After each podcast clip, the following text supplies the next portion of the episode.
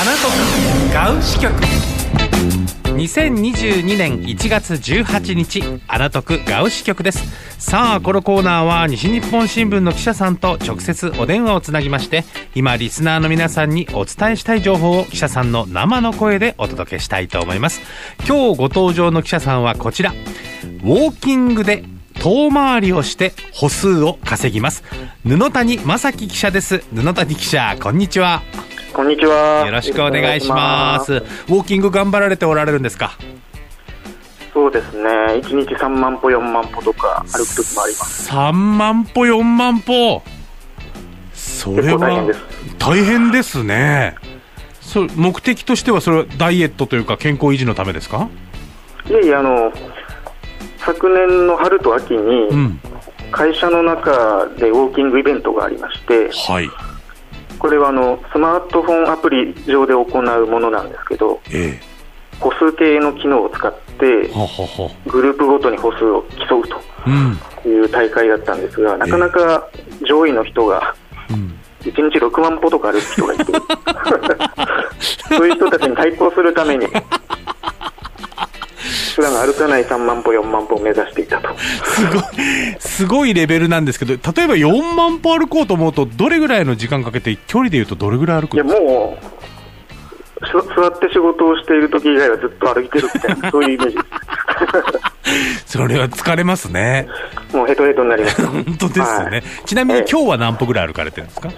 今日はもうまだ1万歩ちょっとぐらいですね。あでも1万歩はもう歩かれてるんですねう。すごいですね。まさに足で稼ぐ記者さんということですかね。はい、ということでございます。今日もよろしくお願いいたします。よろしくお願いします。さあ、今週の記事はこちらです。JR 博多駅前にあります高級ホテル ANA クラウンプラザホテル福岡が建て替えられることが分かりました。2028年末までの完成を目指し、数年内に実施をされるとのこと。福岡市では天神地区に加え博多地区でも再開発促進事業が本格化しています。1976年開業の老舗ホテルの建て替えによって街の姿がさらに変わることになりますという記事でございました。これはい一連のあの天神ビッグバンに伴いましてというのもか、福岡の開発が進んでいるというタイプの記事でしたね。あそうですね、まあはい天神地区とはまた別の再開発の枠組みにはなるんですけれども、はい。天神ビッグバンっていう名前がある取り組みのほかに、うん。博多コネクティッドという名前ではい再開発が促進されているというものの一環になります。はい、あの私が今お話ししているスタジオから真正面に見てもですねあの西日本シティ銀行の本店の今建て替えの工事がされている最中なんですけれども、はいこの博多のエリアというのもやっぱりこう経済的にも注目されてますよね。そうですね、んその西日本シティ銀行さんもそうですし、えあの筑紫口側でもいくつものオフィスビルが新たに建設されようとしていはいるということもありますね。すごいですね。やっぱり福はい岡というのは全国的に見ても注目されている都市ということで間違いないんでしょうか？そうですね若い人も九州各地から集まってきていますし、あの働き口といいますかいろんな企業進出も相次いでいるということもあって、かなりポテンシャルの高い街っていうふうに思われていると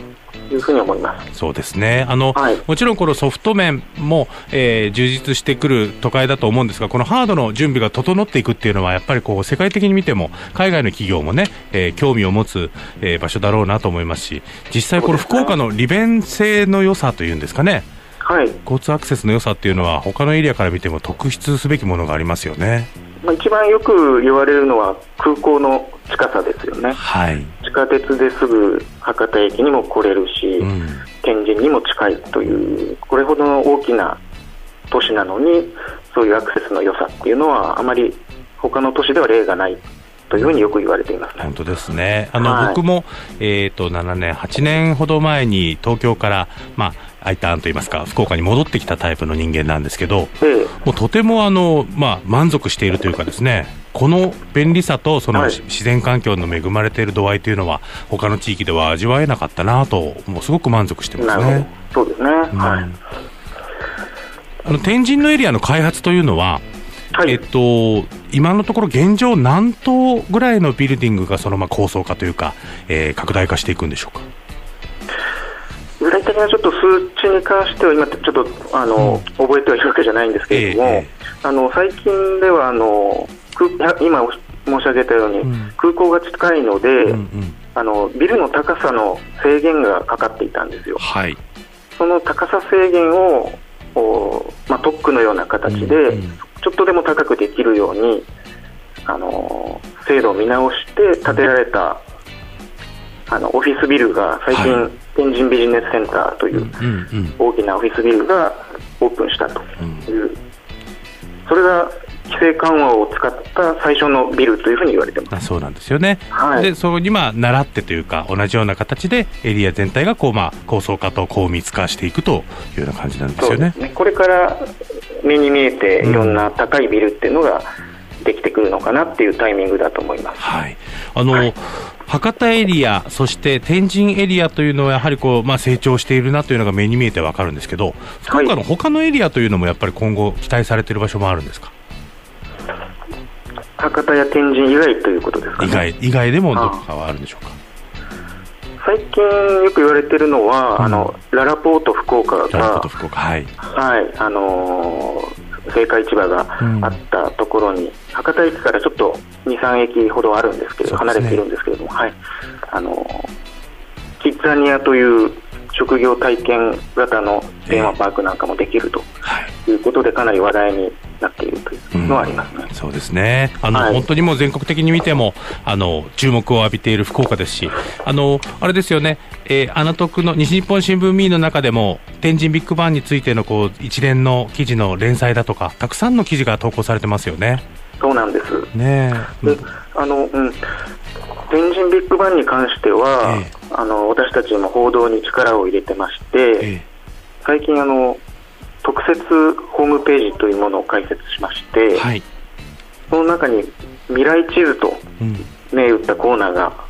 実はあってですね、はい、天神の地図が載っているんですけれども、うん、新しくこれからできるであろうビルの完成イメージ図なんかを地図の中にこう落とし込んで見られるようになってるんですよ。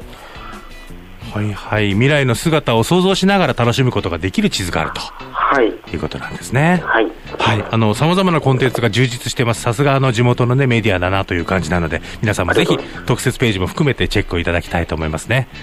はい、それではまた、あの今後ともあ足で稼いで、えー、記事をたくさんの原稿を書いていただきたいと思います。はい、はい、布谷記者に今日はご登場いただきましたありがとうございました。どうもありがとうございます福岡の味方西日本新聞ミーのアプリでは今日ご紹介した記事の他にも福岡のニュースや身近な情報が満載です。今すぐ検索してダウンロードしてみてください。さあそして今ラジオを聞かれている皆さん調べてほしいことや困ってることなどありましたらどうぞガウアットマーク FM 福岡 .jp までお寄せください。アナトクガウ支局過去放送分もアーカイブで聞いてくださいね。